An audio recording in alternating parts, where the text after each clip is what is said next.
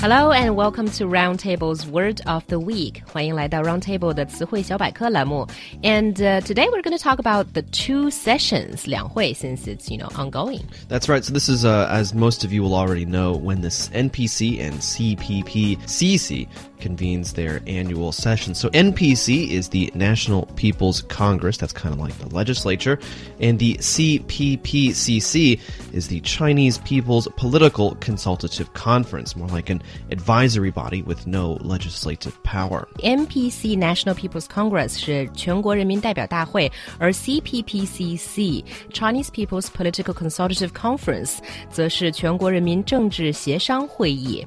but when we talk about the two sessions, why are we using sessions to represent hui but not conference or meetings, which, uh, you know, to many Chinese mean the same? Right. So a session just means that people are sitting down and doing something all together. A class can be a session. There can be a tutoring session or something like that.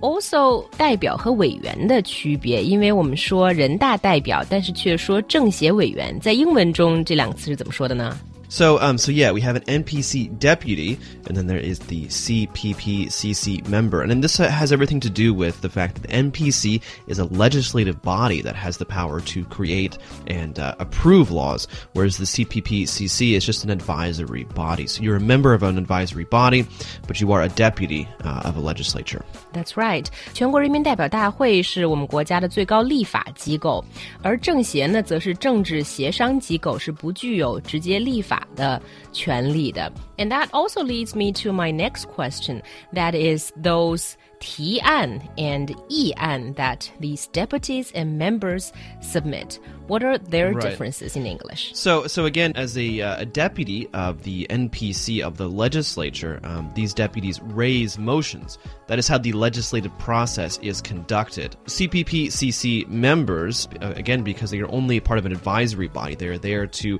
reflect, you know, the opinion of the people and, and give suggestions. They can only really raise proposals. 嗯，人大代表提出来的 motion motion 一经通过就会具有法律效力，变成 law。而政协委员提交上来的议案 proposal，不管是否通过，都不具有法律的约束力。So a lot of uh, media reports are saying that uh, this structure of these two sessions is not completely the same, but a little bit similar or comparable to the U.S. House or Senate and the two houses of Parliament in Britain. Yeah, I mean, really, it's just a bicameral legislature. Bicameral just means that it has two different departments.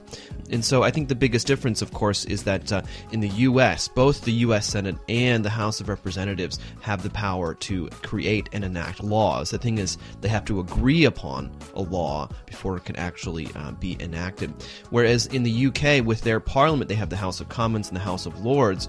And at this point, the House of Lords is actually kind of similar to the CPPCC in some senses, where they really don't have that much power to create laws. They have a little bit of power, but not that much really most of the laws, uh, decisions about policy are created in the House of Commons. 其实这些国家的政体还是具有挺大的区别的。比如说，美国的参议院和众议院都有立法权，并且法案必须在两院都得到通过以后才能变成法律。而英国的上院和下院，上院实际上是没有立法权的，而下院 the House of Commons 反而拥有更大的立法权利。Okay, that's all we have for this edition of Word of the Week. Thanks for listening.